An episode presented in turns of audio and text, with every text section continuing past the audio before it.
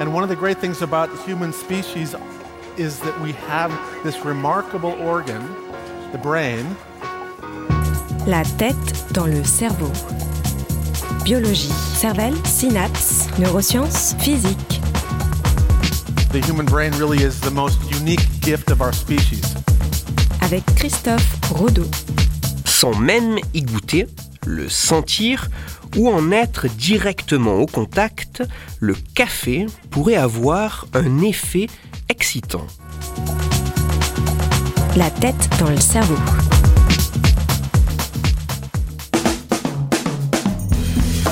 Dans notre monde occidental moderne et hyperactif, le café semble occuper une position centrale. Boisson de choix pouvant représenter le travailleur actif qui tient la cadence et court toute la journée entre les réunions, le buveur de café est vif et extraverti. Cette boisson permet autant à l'esprit qu'au corps de rester attentif et vivace avec une légère dose d'excitation. A l'inverse, le thé pourrait être la boisson que l'on prend l'après-midi pour faire une pause, avec quelques petits gâteaux. Le buveur de thé semble timide et introverti, calme et détendu, tout du moins bien plus que le buveur de thé. Ces descriptions peuvent être les représentations semblant symboliser ces deux types de boissons dans notre société.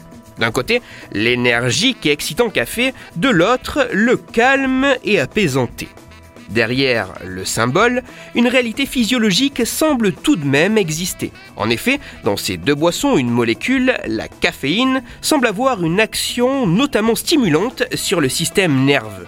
Loin des idées reçues sur une action différente de la caféine du thé et de la caféine du café, il semble effectivement avéré qu'en moyenne, une tasse de café contiendra plus de caféine qu'une tasse de thé.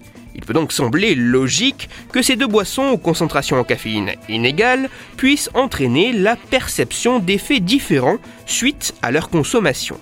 Mais plus que l'action physiologique de la consommation directe de thé ou de café, la représentation, la symbolique est véhiculée par la société autour de chacune de ces deux boissons. Cette symbolique peut-elle à elle seule avoir un effet sur l'état d'éveil, sur l'état d'excitation d'un individu.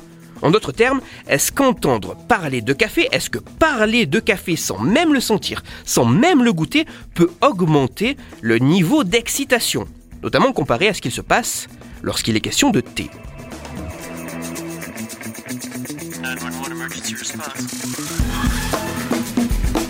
Afin de savoir si la simple évocation du café peut augmenter le niveau d'excitation, tout du moins comparé à ce qu'il se passe pour le thé, des chercheurs ont récemment effectué une étude publiée dans la revue scientifique Consciousness and Cognition.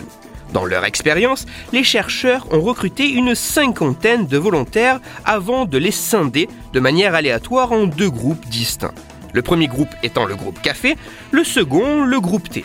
L'expérience se déroulait en trois temps consécutifs. Dans un premier temps, chaque volontaire devait lire un texte résumant les bienfaits sur la santé de leur boisson assignée. Les bienfaits du café si l'individu faisait partie du groupe café ou les bienfaits du thé si l'individu faisait partie du groupe thé. Ensuite, dans un deuxième temps, les participants avaient pour tâche d'écrire pendant 10 minutes les autres bienfaits sur la santé qu'ils connaissaient de la boisson qui leur avait été imposée. Et enfin, dans un dernier temps, les scientifiques ont soumis les volontaires à plusieurs types d'évaluations. Parmi ces différents tests, un questionnaire permettait aux participants d'évaluer sur une échelle allant de 1 à 9 leur niveau de fatigue, d'énergie, d'activité ou de somnolence par exemple. Ce questionnaire servant aux chercheurs à estimer le niveau d'excitation des participants. Les résultats de cette expérience montrent qu'en moyenne, les individus du groupe café qui ont lu des éléments sur le café, qui ont écrit sur le café, s'auto-évaluent globalement comme plus excités que les individus qui ont fait le même exercice, mais autour du thé. Oui, dans certaines conditions, simplement évoquer le café semble mettre dans un état d'excitation plus important.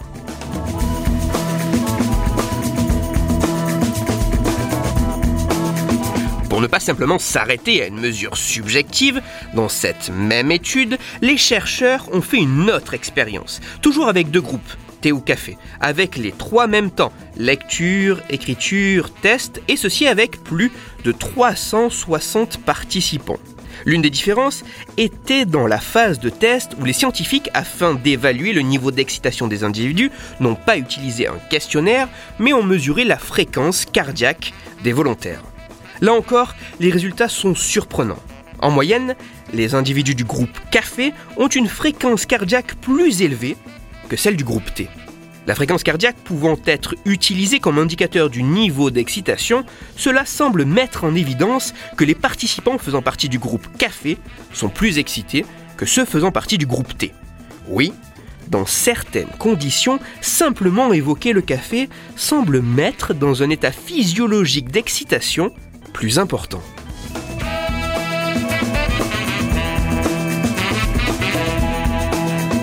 En résumé, les résultats de cette étude semblent mettre en évidence que le simple fait de lire un texte parlant de café, d'écrire soi-même des éléments sur les bienfaits du café, pourrait, alors même que la boisson n'est ni sentie ni même ingérée, modifier le niveau d'excitation des personnes.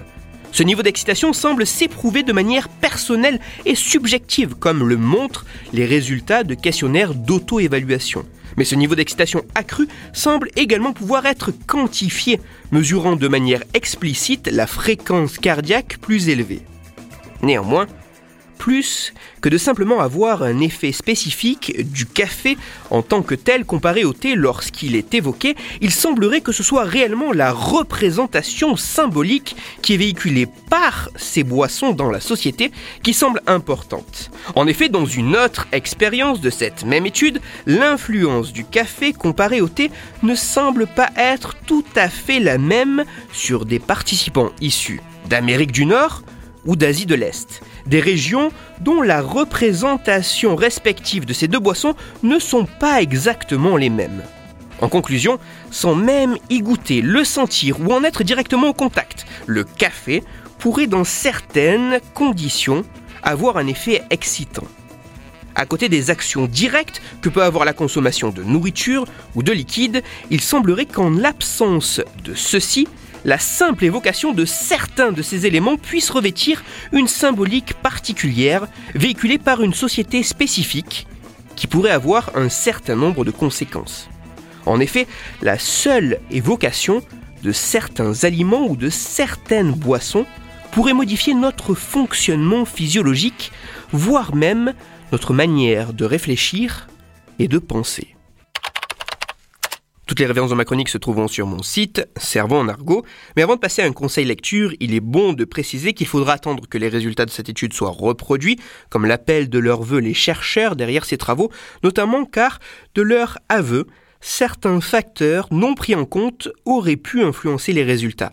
Ces réplications devraient permettre de s'assurer que ces conclusions sont réellement fiables et éventuellement généralisables à différents types de populations, à d'autres boissons, aliments, voire même concepts.